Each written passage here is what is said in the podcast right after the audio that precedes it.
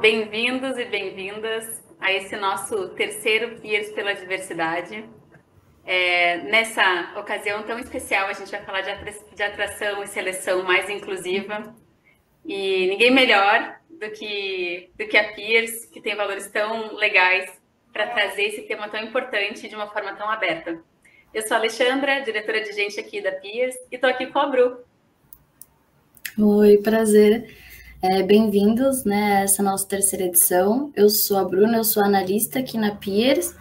Estou na empresa há um pouco mais de dois anos, atuando tanto em projeto quanto na frente de diversidade aqui hoje. É, a frente de diversidade ela começou em 2019, é, buscando a igualdade de gênero.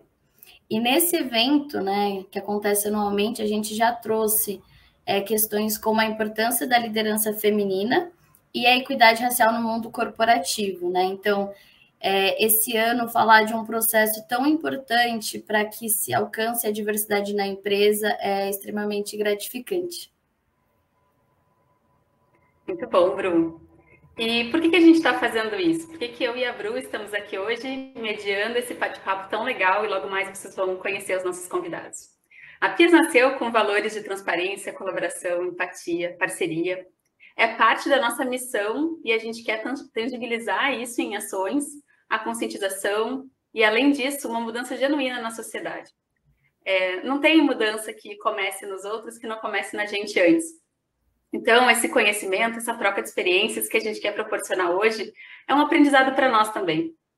E com isso, que a gente possa uhum. conduzir o pensar, o agir, o sentir de maneira mais inclusiva, como pessoas como empresa e como sociedade. Com certeza, Lê.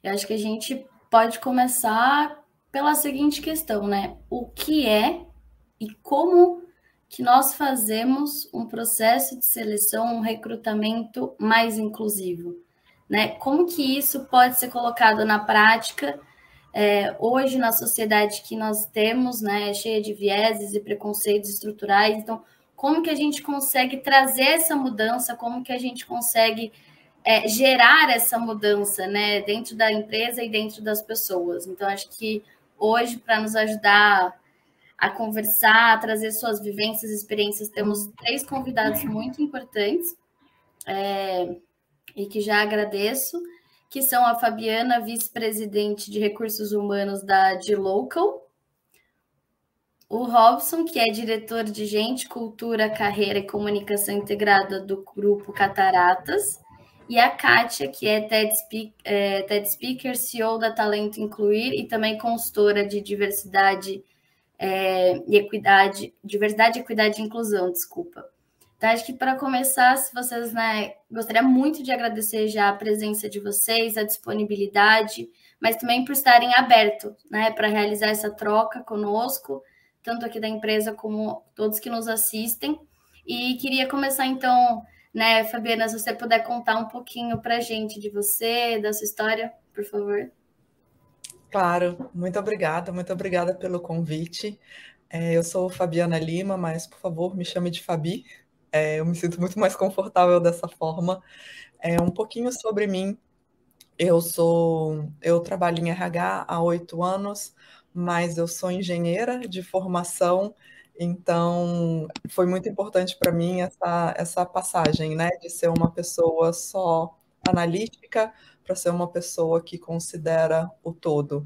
Eu acho que até quando a gente for conversar um pouco mais sobre, sobre, sobre os temas, acho que isso vai ser um ponto importante a se trazer. A gente não precisa só olhar a qualificação das pessoas, né? É, mas isso é tópico mais para frente. Mas eu tô, como eu falei, eu trabalho oito anos em RH. Eu acabei de trocar de empresa, então muito da vivência que eu vou que eu vou dividir é sobre o meu emprego anterior. Mas agora eu sou vice-presidente de uma empresa de tecnologia e agora são novos desafios. E quando a gente fala de inclusão, eu já consegui ver algumas barreiras que eu vou ter que algumas barreiras que eu não esperava e outras que já foram rompidas. Então, acho que vai, acho que tem uma, uma história boa para contar e para dividir com todos vocês. Mas muito obrigada pelo convite. Obrigada, Fabi. A gente que agradece. Obrigada, Robson. Kátia, também se apresenta para a gente um pouquinho. Obrigada, Lê, Bruna, pelo convite. Bom, eu vou me autodescrever, para quem não enxerga saber quem é a Kátia. Eu sou uma mulher branca, de cabelos curtos, ruivos, uso óculos de grau, de armação verde, estou vestindo um vestido de gola meio arredondada, quadrada, com umas folhagens verde claro, verde escuro e marrom. Sou uma mulher com deficiência, uso cadeira de rodas para me locomover, tenho 1,20m de altura. Bom, feliz demais de estar aqui falando sobre isso, todo o espacinho que a gente tem para falar sobre inclusão é muito bem-vindo, né? É, hoje eu fiz uma transição de carreira do mundo corporativo para consultoria, no momento em que eu entendi que o meu lugar de privilégio tinha que fazer valer alguma coisa para trazer as pessoas com deficiência que não tinham chegado onde eu cheguei no mundo corporativo é, para onde eu estava. Então, quando eu me vi sozinha num cargo de liderança dentro de uma empresa é, grande, né, é, eu falei, por que, que eu estou sozinha aqui? Porque não tem mais pessoas com deficiência comigo e porque todas que têm, que têm estão em cargos de entrada. É, o que tem de errado com tudo isso? O que, que eu posso fazer para mudar? E foi aí que eu fiz a minha transição de carreira para a consultoria, para levar um pouco de informação sobre o universo da pessoa com deficiência para as empresas, para a gente naturalizar um pouco isso, para a gente quebrar alguns tabus, né? Quebrar algumas crenças aí que vieram de uma sociedade estruturalmente capacitista e que a gente precisa falar muito sobre isso. Então, estou feliz demais de estar aqui com vocês, contribuindo um pouquinho para que a gente torne essa sociedade mais inclusiva. Obrigada, Kátia. E agora, Robson, se puder falar um pouquinho de você. Primeiramente, muito boa noite. É um prazer enorme estar aqui falando com vocês. Num espaço onde temos cinco pessoas e quatro mulheres, né? Isso é muito importante, isso é muito representativo. Mas antes eu vou me autodescrever. Eu estou, eu sou um homem branco, homossexual, com camisa cinza, isto, não sei se dá para ver, mas tem um colarzinho que tem um escapulário pendurado, um óculos de armação sem, sem muita armação, porque ele quebra, então ele é muito flexível, um cabelinho batidinho com quase um tupete. A tentativa de um tupete. Né? É, é muito bom estar aqui com vocês, é muito bom falar desse tema que, apesar de estar muito em evidência no momento, é, é algo em que precisa ser mais praticado, mais defendido e mais conversado né, entre as organizações, entre as pessoas e entre os RHs. Né? É, eu, atualmente, eu sou diretor da área de gente, é o GCUCA, como a gente chama aqui no nossa RH, que é a gente, G de gente, CU de cultura e K de carreira, é o GCUCA, eu sou diretor do GCUCA, a gente cuida de todos os subsistemas dentro da área de, aqui de recursos humanos, é, então, a gente passa pela seleção natural, que é a área de recrutamento e seleção, a área de transformação, que é a área de treinamento e desenvolvimento, a área de qualidade de vida, que cuida um pouco da segurança do trabalho, também de questões de qualidade de vida, a área de serotonina, que cuida da comunicação interna e do endomarketing, temos a área de pH, também cuida pH de procedimento humano, pH da água, homenagem a um dos nossos parques aqui no Rio de Janeiro. É, que é PH, de, que é o DP, é, área de performance, indicadores, tabela salarial, cargos e salários.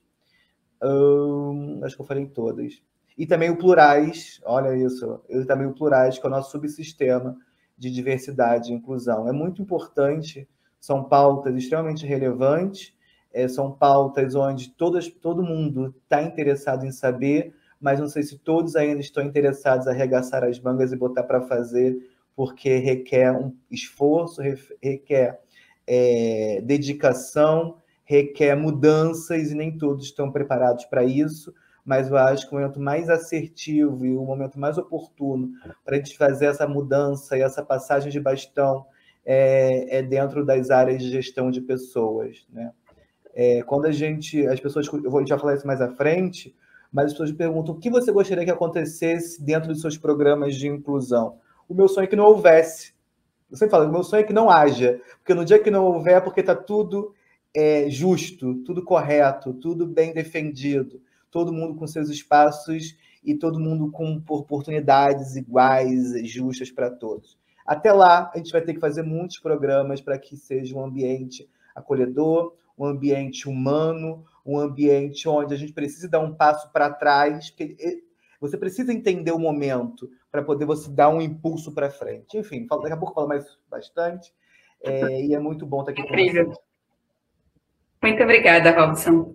Sabe que as falas de vocês, da, da Fabi, da Kátia, do Robson, me tocam bastante. Eu, como a Kátia, também sempre, desde muito jovem, senti essa, esse, esse ponto do privilégio. É uma, sem dúvida, um ponto positivo, assim, mas quando a gente reconhece e sente isso, a gente também carrega um certo fardo da responsabilidade de fazer algo sobre isso, né? Porque a, talvez a inconsciência te dá aquela benção da ignorância, né? Se eu não sei, então talvez não exista. Mas a partir do momento que eu sei o que eu faço, né? E eu quero que a gente comece esse nosso bate-papo, é, como o Shira, nosso Managing Director, sempre fala, com a visão macro. Então, é, se a gente pudesse começar falando sobre essa evolução da implementação dos processos seletivos mais inclusivos e até um pouco isso que o Robson comentou agora, né? Então, eu percebo que a gente é, percebe que há um movimento né, do mercado que busca profissionais dentro de grupos minoritários e várias empresas, várias organizações já começando a fazer esses tipos de programas.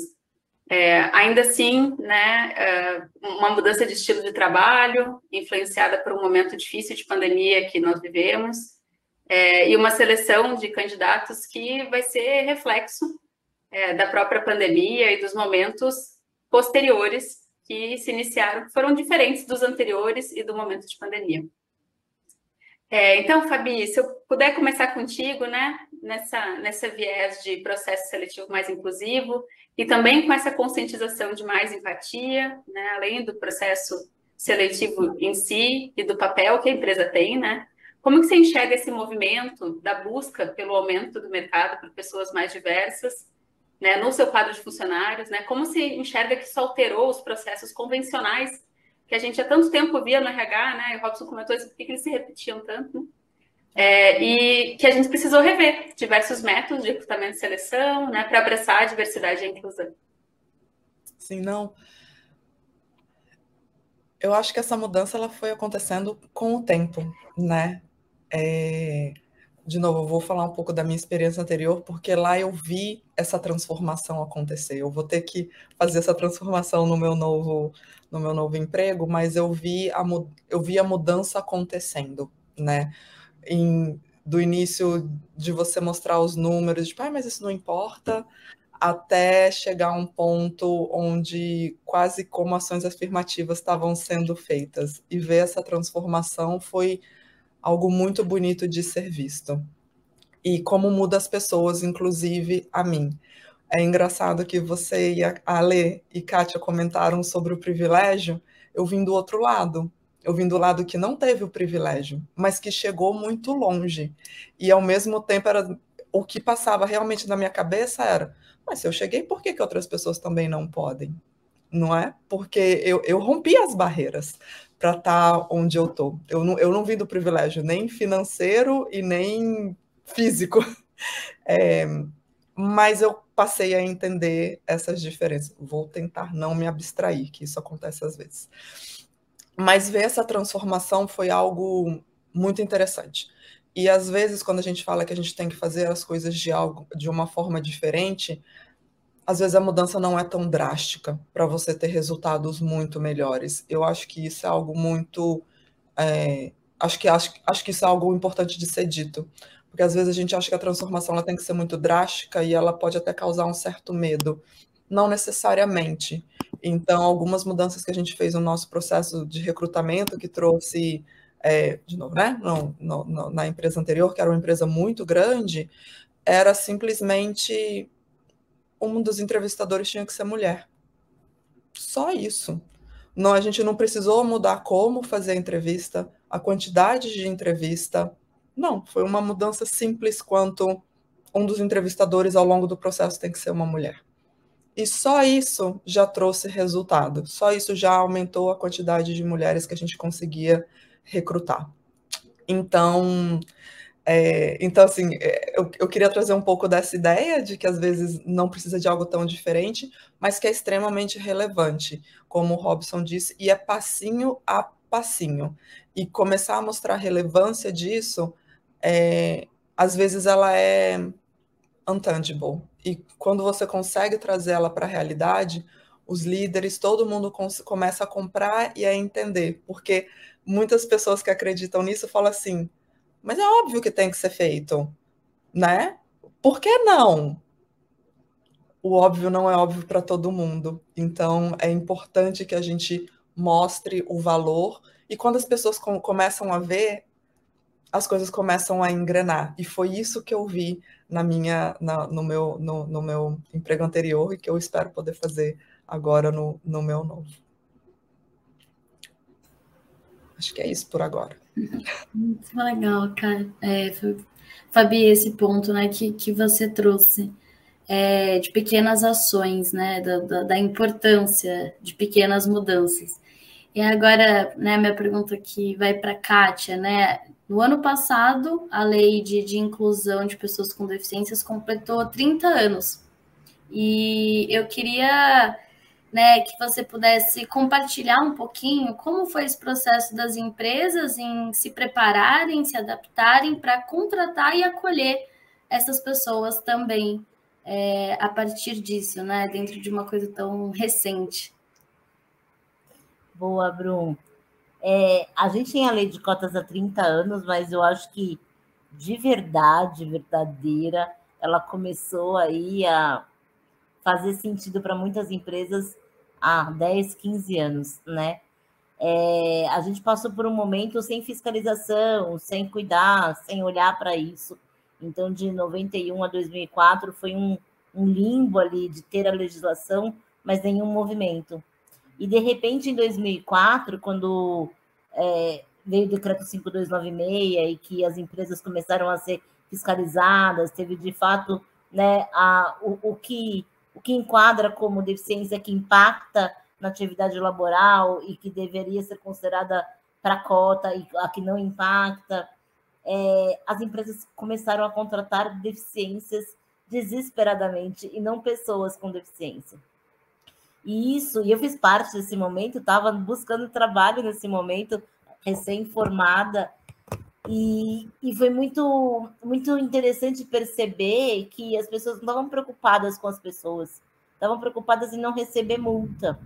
E que o propósito e o objetivo da lei de cotas, que era ser uma ferramenta de equidade para uma sociedade que não enxergava a capacidade da pessoa com deficiência, estava muito distante. Então, em 2004 começou esse movimento que a gente sofre consequências até hoje, né? Quando a gente olha para muitas pessoas com deficiência que eu escuto muito, não tem brilho no olho, a pessoa não tem vontade, ela foi número por muito tempo. E aí, quando ela encontra uma empresa que quer fazer diferente, ela tem dúvida mesmo. Ela fala: será que eu me arrisco? Será que eu começo a colocar aqui minhas asinhas de fora? Ou eu fico bem no meu cantinho para não correr o risco de perder meu emprego porque eu tenho que pôr comida na mesa? As pessoas com deficiência, elas acabaram se acostumando a ser a cota. Isso é muito ruim. Então, agora a gente está numa fase da legislação que, com a Lei Brasileira de Inclusão em 2016, 2015, mas ela veio vigente em 2016, é, a gente começa a olhar para a qualidade dessa contratação. Então, tá bom. Então, ok, essa pessoa ficou 10 anos no mesmo cargo, na mesma função. Não é bom para ninguém, não é bom para a empresa, não é bom para a pessoa com deficiência, não é bom para ninguém, né? É, como é que a gente olha para a inclusão dessas pessoas olhando para a carreira, para desenvolvimento, para a qualidade dessa retenção. E aí sim a gente começou a ter alguns frutos interessantes. Então, a Lei Brasileira de Inclusão é muito recente, ela é de 2016, 15 e começou em 2016. Então, agora que a gente começa a ver um movimento das empresas genuíno de falar, poxa, verdade, a gente contratou deficiência, a gente contratou número, a gente estava preocupado em não receber multa, e ainda assim tem um volume muito grande de empresas que nos procuram com esse propósito, né? A Talento Incluir fala, olha, se o propósito for só número, não é aqui. Mas tem muitas empresas que atendem essa necessidade, muitas empresas que vão ali em busca do número, é, que não é saudável e não vai funcionar. Então, aqueles números incríveis de diversidade inclusão de mais produtividade, maior lucro, só vem com inclusão de fato, com pertencimento, com as pessoas podendo ser quem elas são. Então, não é a diversidade que garante é, esses números, é, é, o processo de inclusão, né? Que a gente começa a ver esse movimento agora em relação ao marcador da pessoa com deficiência. Então, a gente vem desconstruindo aí um começo errado, né, da legislação e começa agora, recentemente, a olhar para a pessoa com deficiência com mais oportunidade, com mais amplitude do que só um número e só uma cota. Perfeito, Kátia. Que bom te ouvir. E um, seguindo a próxima pergunta, eu vou emendar um pouco o ponto da Kátia e ela é para o Robson. Esse ambiente que vai é, procurar, encontrar ou receber né, esse novo colaborador é, para ser propício, né? A gente precisa pensar nele também antes do recrutamento inclusivo, avaliar essa cultura, essa cultura organizacional. E, e pensar como estão as nossas empresas, preparar a própria empresa, né, para que ela possa receber as pessoas, para que ela possa e que ela queira ser mais diversa. Entendo também que a gente tem muita responsabilidade sobre isso, né, um compromisso que nós temos como executivos, como pessoas, né, e obviamente como empresas, porque nós, nós somos as empresas também, de certa forma. Então, como você acha que a gente pode conciliar o processo de seleção com as demais áreas da empresa, com essa cultura, é, como, por exemplo, esse desenvolvimento de uma, uma cultura de inclusão, né, de diversidade, é, e cuidar desses colaboradores?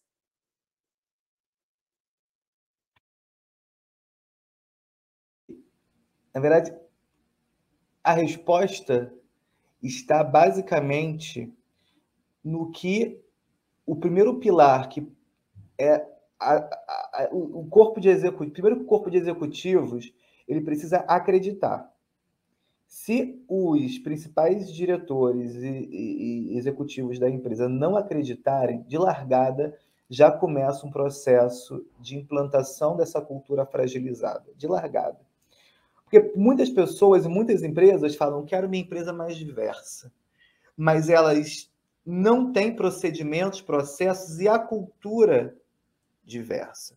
Então, o primeiro passo é acreditar de que todos esses números que a Kátia falou de melhoria de produtividade, de que é, melhoria de resultado, de que o ambiente interno e o clima organizacional melhoram, ele precisa ser, precisam ser acreditados através da diversidade.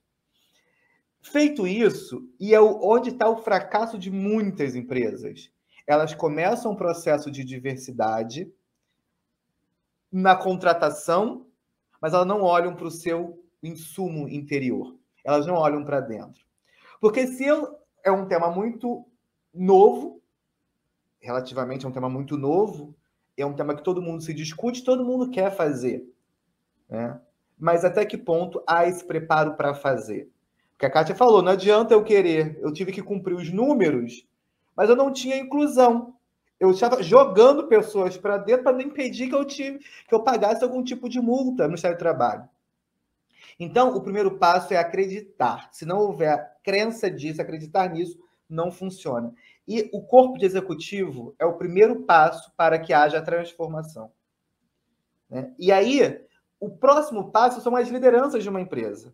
Eu tenho que, porque se eu tenho lideranças que acreditam nisso, isso é enraiza dentro do próprio time, de todos, de todos os, os colaboradores daquela empresa. Então, o corpo de executivos, as lideranças. E depois entra o papel, porque o RH não é o mais importante disso tudo.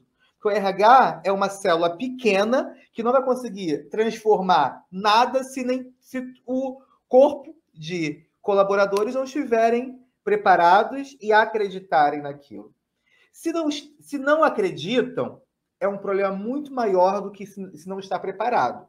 Porque o estar preparado, a gente, e é uma coisa que aconteceu aqui comigo dentro da empresa, eu fiquei seis meses para implantar é, é, um dos nossos pilares de diversidade. Eu tive que romper todos os meus programas de treinamento e desenvolvimento daquele semestre, e todo encontro era sobre diversidade. Eu tive que ficar por meses falando de diversidade. Eu lembro que eu convoquei os líderes para falar sobre diversidade, falei: levem os seus cinco mais, os seus cinco menos, aqueles que você acredita que mais vai acreditar e o que menos vai acreditar. Porque o que mais vai acreditar vai ser embaixador da causa. E o que menos vai acreditar vai ser hater. Eu tenho que mudar esse pensamento. Porque eu não tenho a cultura, eu não tenho, eu não tenho estabelecido isso ainda. Se eu estou implantando, eu não tenho. E se eu não tenho, eu tenho que mudar. E para mudar demora muito tempo. Então a gente precisa fazer, é, ter métodos assertivos para que haja sucesso. Só que durante esse processo, eu, a gente conversou com muita gente, a gente não contratou ninguém ainda. Porque tem, as pessoas acham que é fácil, é simples e rápido. Não é. A gente tem que mudar o mindset, eu próprio, a minha equipe própria. Então, o RH, o Gicuca, teve que se preparar, estudar, mudar o pensamento. Eu mudei meu pensamento. Eu lembro que tinha uma matéria no Fantástico que um homem trans é, se relacionou com uma mulher trans e o homem trans engravidou. Eu falei assim: que confusão é essa? Eu não estou entendendo mais nada. Na minha ignorância, aquilo não era possível. Então, quando você desconhece, é mais fácil do que quando você não acredita. Então, uma vez desconhecido, eu fui desenvolvendo, capacitando, conversando, orientando todos os colaboradores da empresa naquele momento, né? começando pela, pela, pela liderança e desmembrando isso por todo o time. Um outro pilar que a gente esquece, eu estou falando, de, falando de maneira geral de diversidade, mas tipo assim, vou pegar um extremo aqui, a gente tem um programa de inclusão de pessoas trans e travestis. É um dos nossos programas de diversidade aqui na empresa. Os sistemas do governo não estão preparados para isso né? Porque se eu puxar um relatório aqui, vai sair o nome de nascimento. Isso não é diversidade. Eu não estou praticando. Como que ela gostaria de ser chamada? Ela gostaria de ser. É, a primeira pergunta, quando a gente vai entrevistar alguém, é como você gostaria de ser chamado. Né? E aí, ele, o governo não está preparado para isso. Então a gente teve que mexer no sistema para sair o nome social, a gente teve que mexer na estrutura, estrutura física mesmo, banheiro, acesso, é, para trabalhar esses pilares da diversidade. Né? Então, é, quando eu implantei aqui, eu tenho, hoje eu tenho 10 pilares de diversidade dentro do meu comitê e do meu subsistema de RH que a gente chamou de plurais. O primeiro que eu implantei foi o Novo Lar, um programa de inclusão de refugiados. Depois eu implantei o Multicor, que é um programa de inclusão de pessoas trans e travestis. E eu descobri que dentro do próprio programa havia preconceito. A trans, tra, trans mulher sofre mais preconceito que um trans homem, por exemplo.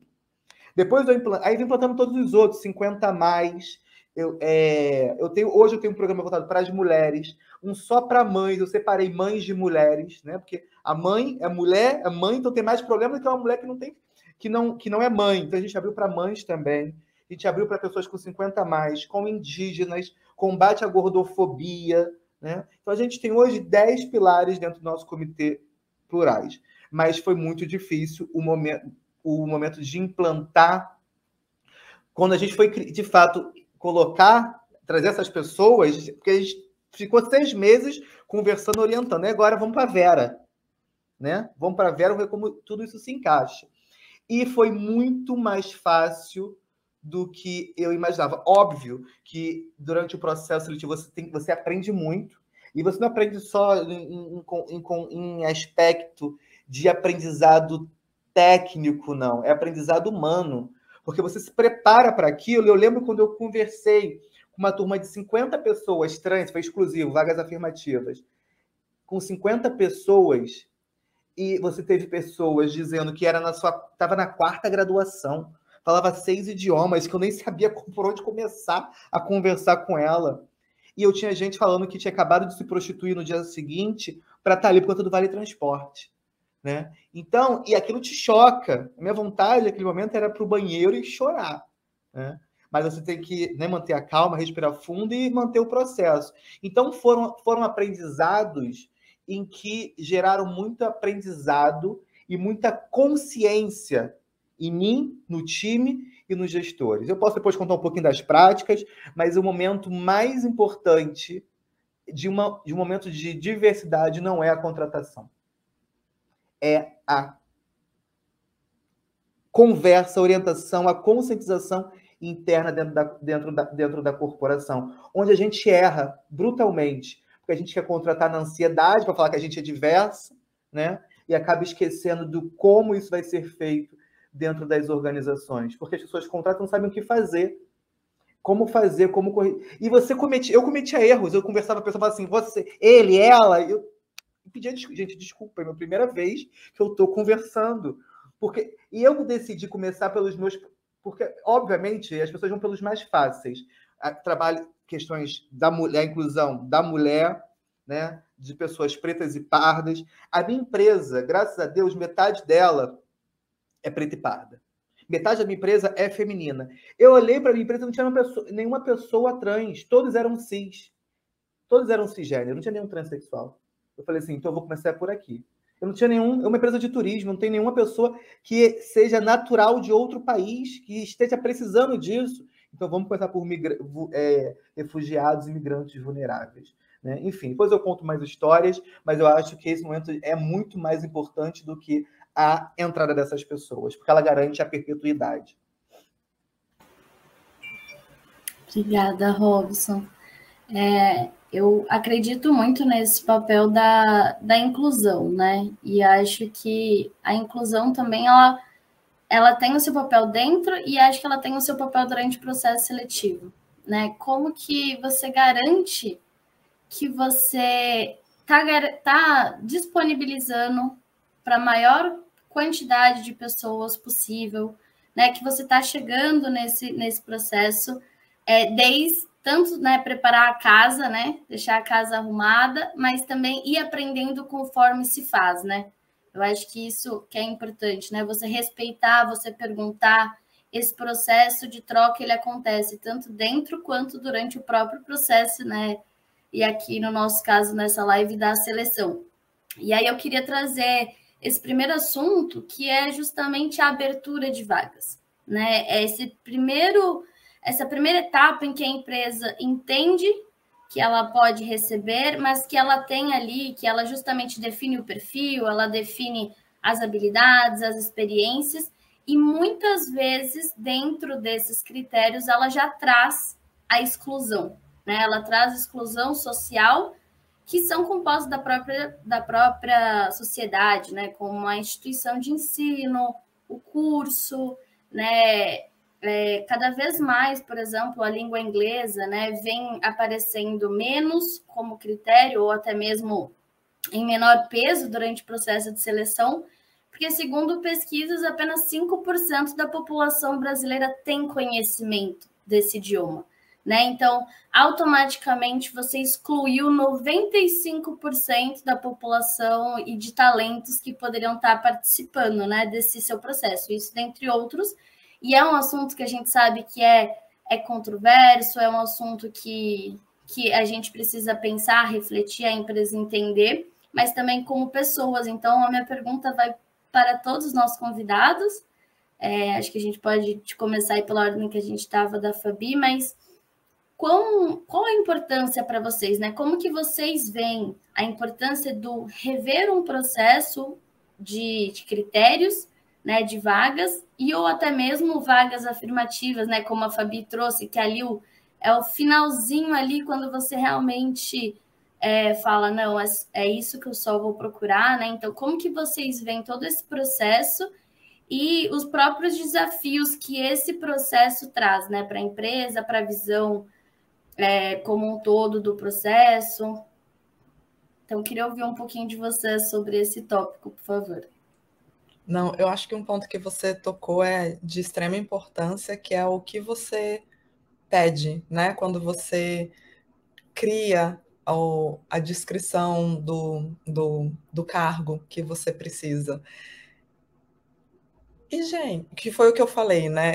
Eu, eu, eu não tenho nem como, como ser mais clara. Gente, eu sou engenheira eu não tenho na minha qualificação que eu poderia trabalhar em RH. E por que que eu posso? Entendeu? Então, assim, acho que a gente tem que tirar esses vieses que a gente tem de que, tipo, não, a pessoa precisa ter estudado para poder fazer para poder fazer alguma coisa. E se a gente for olhar na carreira das empresas, quanto de graduação que realmente existe para os cargos que, existe, que existem? Quase nada. Não existe. Não existe. Você vai falar assim: ah, alguém trabalha em finanças como FP&A. Existe algum curso que te ensina a fazer isso? Não. Existe algum curso que te ensina a fazer recrutamento? Não. Então, por que, que a gente se prende a essa necessidade? Sabe? Então, isso para mim é um ponto primordial. E eu acho que, eu acho que as pessoas estão mudando em relação a isso, o que me deixa extremamente feliz. Eu cheguei muito aonde eu cheguei conseguindo esses stamps, né? Conseguindo esse, conseguindo tendo uma graduação num lugar muito famoso, fazendo um, um, um, uma pós-graduação também num lugar muito famoso, porque há 10 anos atrás isso fazia muita diferença. Hoje, nem tanto o que me deixa feliz. Assim, óbvio que abriu oportunidades, mas, mas agora a gente pode contratar muito mais pessoas. A gente abre a cabeça para muito mais para um, um pool muito maior de pessoas, que eu acho que é, que é a mudança que a gente precisa trazer. A gente se limitava muito nos perfis que a gente, que a gente queria olhar. E no fim você quer um funcionário que entregue, não importa de onde veio a experiência dele, importa a experiência que ele tem, o conhecimento que ele pode trazer, não a graduação que ele teve. Então, essa mudança é muito importante. Quando vocês falam da língua inglesa, é... tem muita posição que você não precisa disso. Então, para que é um requerimento? Você tem que requerer o que realmente precisa, o que realmente vai fazer diferença. Não o que. Ah, eu gostaria porque isso mostra que a pessoa é mais capaz. Ela vai precisar disso. Senão, para que colocar? Então, acho que a gente tem que mudar muito a nossa cabeça quanto, quanto a isso. Eu acho que isso é muito crítico, porque tem um dado, uma vez eu fiz um, eu fiz um curso na. Não um curso, é uma experiência que o Google faz, que é o You Are Remarkable. Não, não sei se, se, alguém, se vocês já tiveram a experiência de fazer. É, é transformador, porque é, é para minoria, e uma das primeiras coisas que eles falam, né, que é para vocês se entender como, como você é especial. E mulheres não aplicam para vagas se elas não derem um tique em todos os requisitos. Homens, se eles conseguirem 50%, ele, eu consigo, eu aplico para vaga. Mulher só aplica quando ela dá todos os tiques. Então, se a gente puder reduzir e colocar realmente o que só importa, eu já estou dando também uma forcinha para mais mulheres aplicarem para essa posição, ou outras minorias também. Então, isso sempre fica na minha cabeça. Eu falo assim, cara, as mulheres não vão aplicar para isso. Como que eu faço, como que eu trago elas para esse ponto?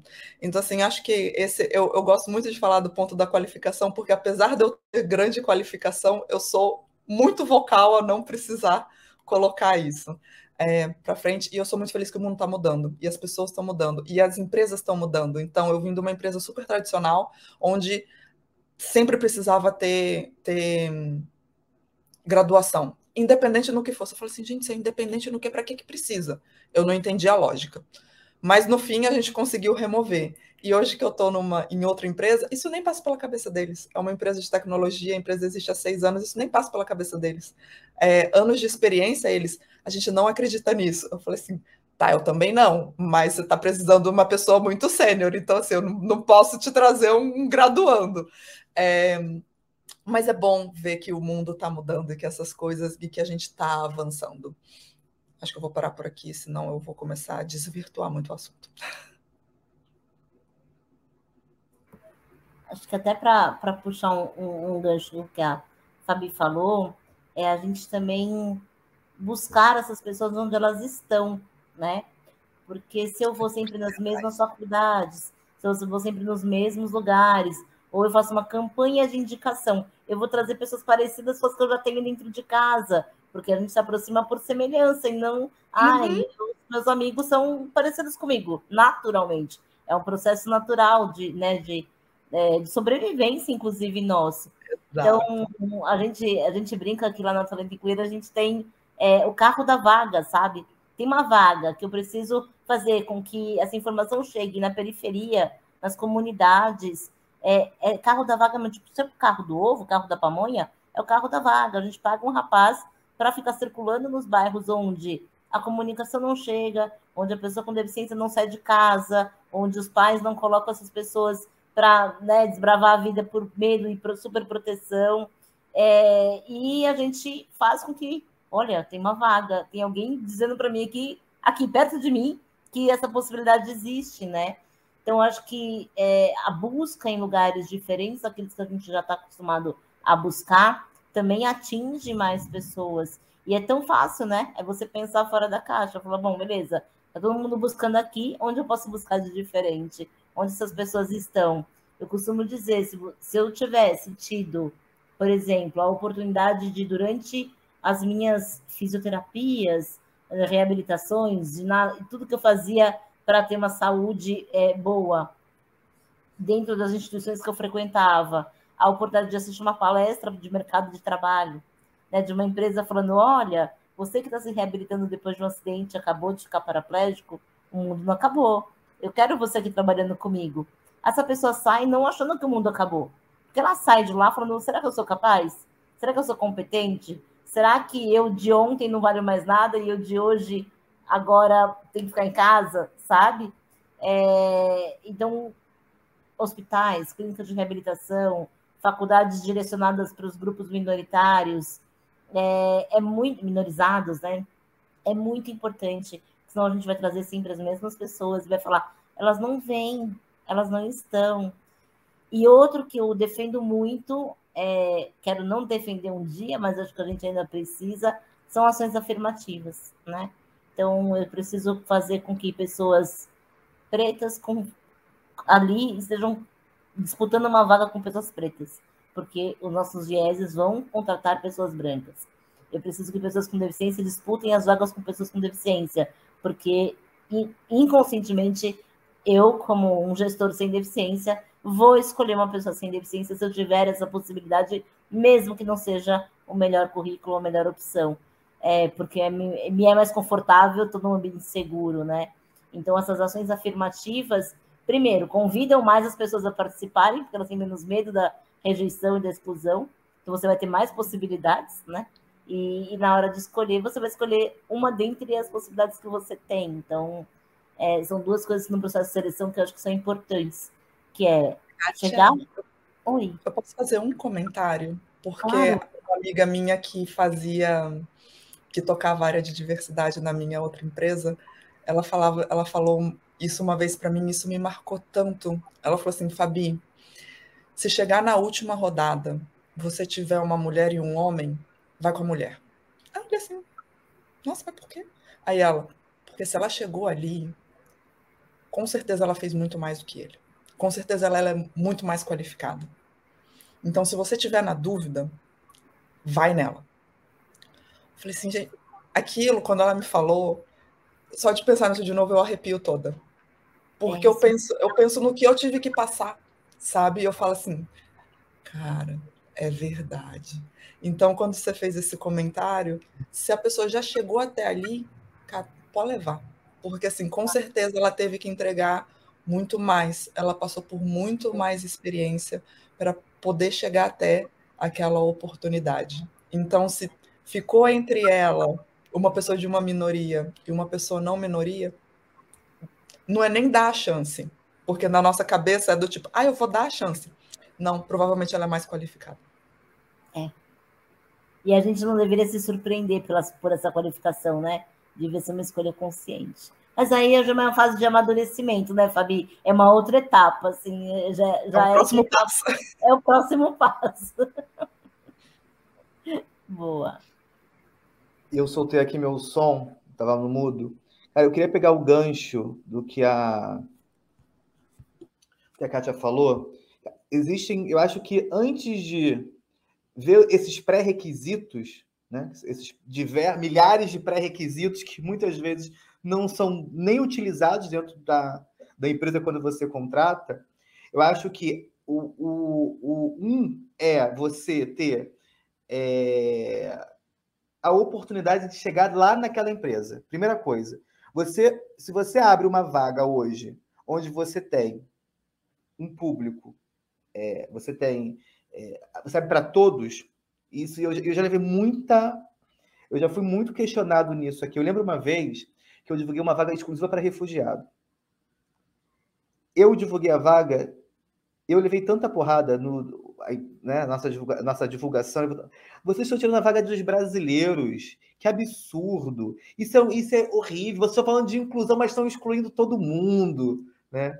E aí a resposta, eu não precisei nem acionar minha assessoria de imprensa, a minha resposta veio dos meus é, colaboradores, a gente chama aqui de embaixador, vieram dos meus embaixadores, eles respondiam, essas pessoas, essas pessoas de todo o Brasil, eles respondiam. Né? É, existe muito esse viés de que a gente está excluindo, né? Existe esse discurso de que a gente está incluindo quando a gente cria um, é, uma vaga, que eu tenho muitas vagas afirmativas aqui. Eu tenho vagas só para pessoas trans. Eu tenho vagas só para pessoas pretas. Eu tenho vagas só para. Porque quando você olha, o gestor vai escolher, como a Kátia falou, ele vai escolher pessoas parecidas, parecidas com ele. E você não vai dar oportunidade para todos nunca, porque as pessoas que estão hoje nas altas lideranças são pessoas todas parecidas. Brancas, homens, héteros, são todos parecidos. Então, quando você vai buscar alguém, você busca pessoas como você. Então, eu sou, eu acredito muito em vagas afirmativas. Só que existem algum, alguns discursos que jogam contra, né? Ah, mas você vai aumentar o tempo de reposição porque o tempo de fato, como tem menos gente acreditando que você vai contratar seu, ah, mulheres, pretos, é, trans, trans então, o tempo de reposição aumenta. E eu falo com o gestor, o tempo de reposição aumenta, mas é necessário. Ah, mas e, e um outro ponto, tá, esses esses pré-requisitos, eles são de fato essenciais ou a gente, como empresa, consegue ajudar a desenvolver? Então, são questionamentos que a gente precisa fazer, que não se passa pela cabeça das principais lideranças, mas que nós, como área de gestão de pessoas, precisamos ajudá-los. Porque muitas vezes não é pelo é, é pela falta de conhecimento mesmo, é ajudá-los, é abrir esse horizonte dentro da nossa cachola, entender que é possível sim a gente dá oportunidade para todos. Eu lembro de uma vez que eu, a gente adotou o pronome neutro. Então a gente chama aqui você, você é aprovado, falando seja bem-vinde, né? E a gente divulgou uma vaga, assim, era engenheiro, acho que era de engenheiro, era de TI, tipo assim, para todos. Eu esperava que as pessoas fossem se candidatar nos comentários, eu quero, eu quero, eu quero. A chuva de críticas pelo TOD foi Impressionante. De 100 comentários, 90 eram falando do Todd. E, e aí depois eu coloquei, eu falei assim, gente, não é possível. Aí eu botei uma outra, eu falei assim, isso tem que ser a gente E quando a gente se posiciona, a gente tem que se posicionar. A gente precisa se posicionar. E aí eu falei, aí uma outra postagem, semana depois, foi todas, todos e todes. E aí dos 90, obviamente, quando você começa a repetir, isso acaba meio que se adaptando. Então dos 90 já eram 20. Então a gente precisa repetir esse discurso é importante, não é fácil, mas é preciso. Né? Então, esse negócio de que o tempo de reposição aumenta, aqui aumenta. Mas é importante porque a gente precisa trabalhar a diversidade, trabalhar a inclusão, até porque você gera resultados com isso. Você trabalha, eu trabalho com turismo, eu recebo todos, todas e todos. Então a gente, o tempo de reposição vai ser maior, a gente se planeja para fazer um processo seletivo melhor da, do, do do aspecto da captação dessa pessoa. Mas quando você abre, então quando você abre uma vaga afirmativa, o número uma, uma vaga geral, o número já é, já é menor. Quando você abre uma vaga afirmativa, o número é maior, mas ainda é pouco. Então, eu sempre falo, a gente precisa, e de verdade, não, não, não é só discurso, a gente precisa dar um passo para trás. Esses pré-requisitos não são relevantes neste momento. A gente consegue flexibilizar. Mas a gente tem que trabalhar isso no cognitivo de cada um que está aqui dentro das nossas corporações hoje. A gente precisa entender de que esse pré-requisito não é fundamental agora e a gente consegue desenvolver. As lideranças precisam entender de que a gente precisa se posicionar. Precisam entender de que a gente olha para a empresa Hoje, graças a Deus, meu número é diferenciado, mas o mercado não é. Você não vê que a mulher, a mulher é maioria na sociedade brasileira, mas ela não é a maioria nos cargos de liderança. Você olha para a pirâmide e quando você olha para cima, só tem o quê? Quando você, a, a, maioria da população brasileira é preta, e você olha para cima, você vê o quê?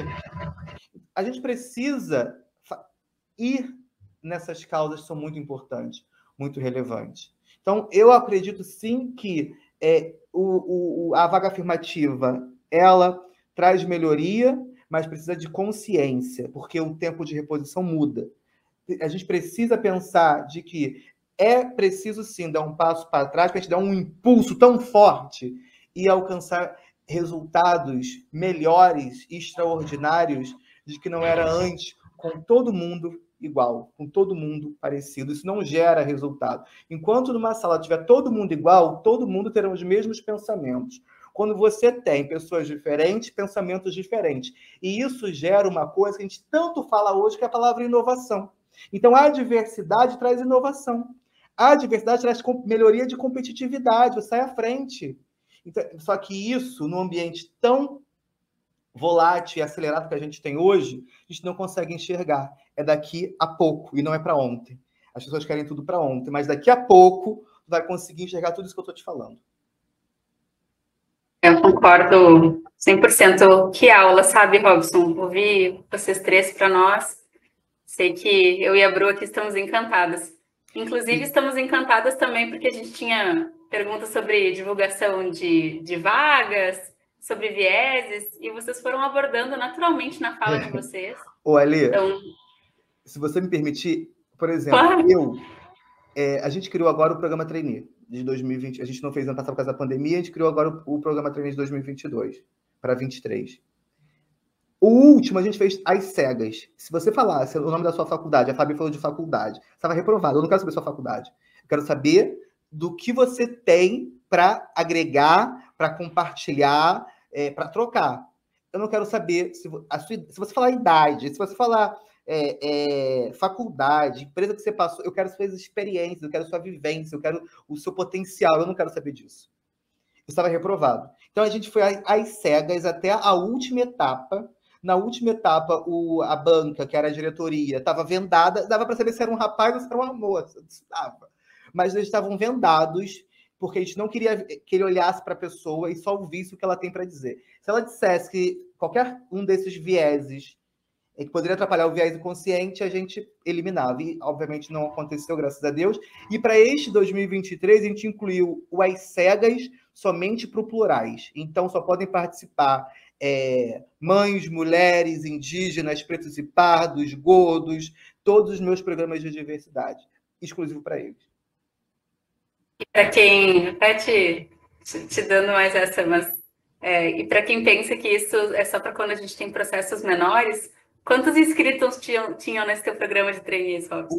Foi mais de 22 mil, 22 mil pessoas. Eu lembrava. O, ele, o, o, a Cataratas tem práticas incríveis. Sou uma admiradora, você sabe. Mas você sabe que era. Mas aí também, agora fazendo um pouco de culpa, né? Era só você botar seu CPF, tá inscrito não temos saber nada sobre você, está inscrito.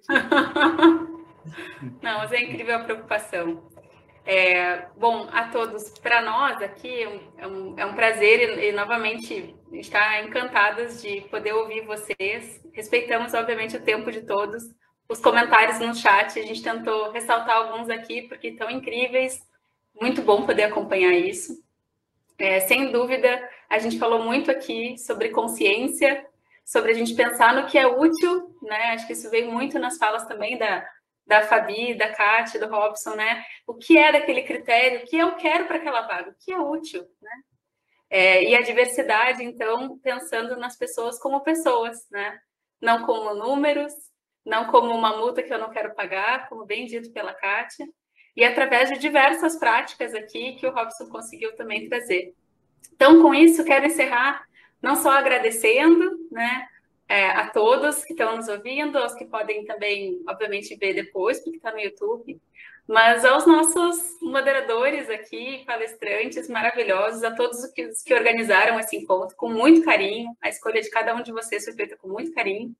E eu queria que vocês também pudessem dar últimas palavras, né? Como vocês gostariam de dizer para quem nos assiste, é, que possa ser impulsionado através desse poder do um, né, do poder de cada um de nós, para que a gente possa identificar e ir à frente com esses pontos conscientes, úteis e que nos levam para lugares de evolução na sociedade.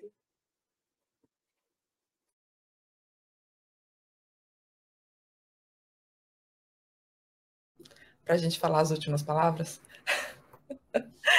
Eu acho só uma coisa, quando você fala de ah, as pessoas não são números, podemos pensar em número também. Quando a gente quando a gente passa a tratar a inclusão, a gente, a gente, o nosso pool de talento vira gigante. Então, hoje em dia eu trabalho numa empresa uruguaia. O Uruguai tem 3 milhões de pessoas. Então, quando começam a me falar de referral, eu fico louca. Eu falo assim, gente, só a cidade de São Paulo tem 20 milhões.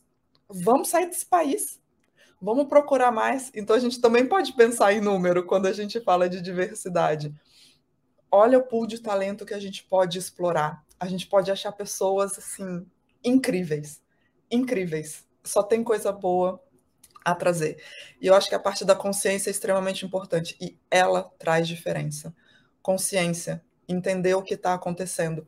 Todas as outras mudanças que a gente começa a fazer partem da consciência. Então, assim, se vocês tiverem que foi o que o Robson falou no início, a educação, trazer as pessoas para a pauta, começa por aí. Começa por aí que aí as coisas começam a mudar. Acho que é isso. Boa. Acho que só para deixar um recado final, assim, é. Gente, inclusão dá trabalho. Não é fácil. Eu, eu costumo dizer que se for fácil, não é inclusão, sabe? Então, muitas vezes a gente fala assim, ai, mas é difícil, mas é trabalho, mas tem que movimentar muita gente. É isso, por isso que a gente existe, por isso que a gente está aqui, por isso que a gente chama o que a gente faz. Mas o retorno da transformação das vidas que a gente consegue transformar, é, do, das comunidades que a gente consegue atingir, é, vale todo o desafio, assim, sabe? Então, às vezes, vocês que estão muito, né, é, que estão assistindo a gente, que estão ali focados no recrutamento de seleção, orem para aquelas pessoas como vidas transformadas, sabe? É isso que vai impulsionar todo o desafio que a gente tiver que encarar pela frente. Essa pessoa vai ser quem depois ela conseguir um trabalho bacana fazendo o que ela ama e o que isso vai significar para ela. É, é isso que me faz acordar todo dia, assim, sabe? Porque os nãos a gente vai recebendo no meio do caminho. Tem horas que você está nadando contra a maré, tem horas que você está falando, gente, eu estou tudo errado e está todo mundo certo, acho que vamos parar, mas não pode parar, porque se a gente não fizer, vamos, ninguém vai fazer. Então a gente precisa ir contaminando as formiguinhas ali do nosso lado para que a gente ganhe reforço e não desista jamais. Bem, antes dar minha palavra final, eu queria só fazer uma brincadeira aqui com a, Fabi. Sabe que, Fabi, que, meu número, que meus números aqui da empresa viraram o número da sorte. Então, a matrícula, a matrícula do nosso embaixador, não é matrícula, virou o número da sorte. Então, o número, virou, né, tipo, não é mais matrícula, virou o número da sorte. É, e a Kátia falou uma coisa muito, muito importante. A palavra trabalho, ela vem do latim tripalho e significa tortura, né? Então, numa convenção histórica, a gente está sofrendo todos os dias no ambiente onde pelo menos um terço da nossa vida é se torturando. Né? Se essa convenção ela se dá de maneira geral, imagine para as pessoas que necessitam disso. Então é mais complexo ainda. Né? Então eu acho que a gente precisa é, parar de achar que trabalho é tortura, né? E trabalhar a palavra trabalho como é, sinônimo de pauta para a felicidade da sua vida. Primeiro passo. E é, é muito importante, eu não sei quem, quem está nos ouvindo aqui, nos assistindo, mas nós, todos nós, somos agentes de transformação. Só que existem dois pilares de, de transformação: o do bem e o do mal. A gente também pode mudar a vida de uma pessoa para o mal. Quando você vive com, num ambiente tóxico, a sua vida se torna ruim. Você é, é uma pessoa que é, é, agrega para um ambiente ruim. E isso vale para mim, como gestor de recursos humanos, para todos nós que estamos aqui, para todos os que estão assistindo, seja que tra trabalhando na área de recursos humanos, no seu ambiente de trabalho ou na sua família. Nós mudamos e transformamos a vida das pessoas para o bem e para o mal. Né? É, e nós, como profissionais da área de gestão de pessoas, a gente é pilar muito importante. Mas nós sozinhos não conseguimos transformar. Porque existem fatores muito maiores do que a gente. Nós não somos, é, nós somos agentes de transformação. Nós não somos agentes de perpetuação. Quem perpetua, quem dá continuidade é liderança, quem perpetua é time, quem dá continuidade é a organização como um todo. Organização. São organismos vivos que se que aprendem, que transformam e que mudam sempre. Quando a gente acreditar que nós somos agentes de mudança, de transformação, nós estamos evoluindo. A evolução, ela é, espero que daqui a algum tempo eu não tenha que falar sobre diversidade, que falar de outra pauta, porque evoluímos, o assunto agora é outro. Né? Então, são fatores importantes para que consiga, consigamos ter excelência, resultado positivo, transformador. Aí eu volto para a pergunta. Nós somos agentes de mudança para o bem ou para o mal? Cabe é, isso está estritamente ligado ao que nós fazemos todos os dias, como atitude, como comportamento e como fator primordial para uma evolução melhor e não uma evolução pior. É isso. Obrigada, Robson. Obrigada, Fabi. Obrigada, Kátia, por participarem. É, eu agradeço, né, como pessoa, agradeço também todo mundo que está aqui assistindo, as minhas líderes, a peers, enfim, para né, dar esse espaço para a gente conversar. É, eu acredito muito né, que a gente tem que olhar a pluralidade e a individualidade, né? Porque no final do dia a gente aprende mais com as diferenças do que com as semelhanças. Então, por mais que nós estejamos coisas em comuns, é, cada pessoa é uma pessoa única. E, e ali ela pode, podemos ser mulheres, mas somos diferentes, né? Podemos ter coisas em comum, históricos, mas somos diferentes. Então, a gente sempre vai ser diferente. Essa é a grande questão, né? Ninguém vai ser igual a ninguém. E agregar isso a essa ideia da diversidade, da pluralidade, que é trazer alguém que se sinta bem, que merece estar nesse lugar, que, que quer estar nesse lugar, né? E, e trabalhar o processo como um todo para que isso possa acontecer no futuro, acho que é, é muito rico e eu agradeço muito, aprendi muito com vocês hoje também. E acho que é isso. Muito obrigada a todos. Obrigado. Obrigada, pessoal.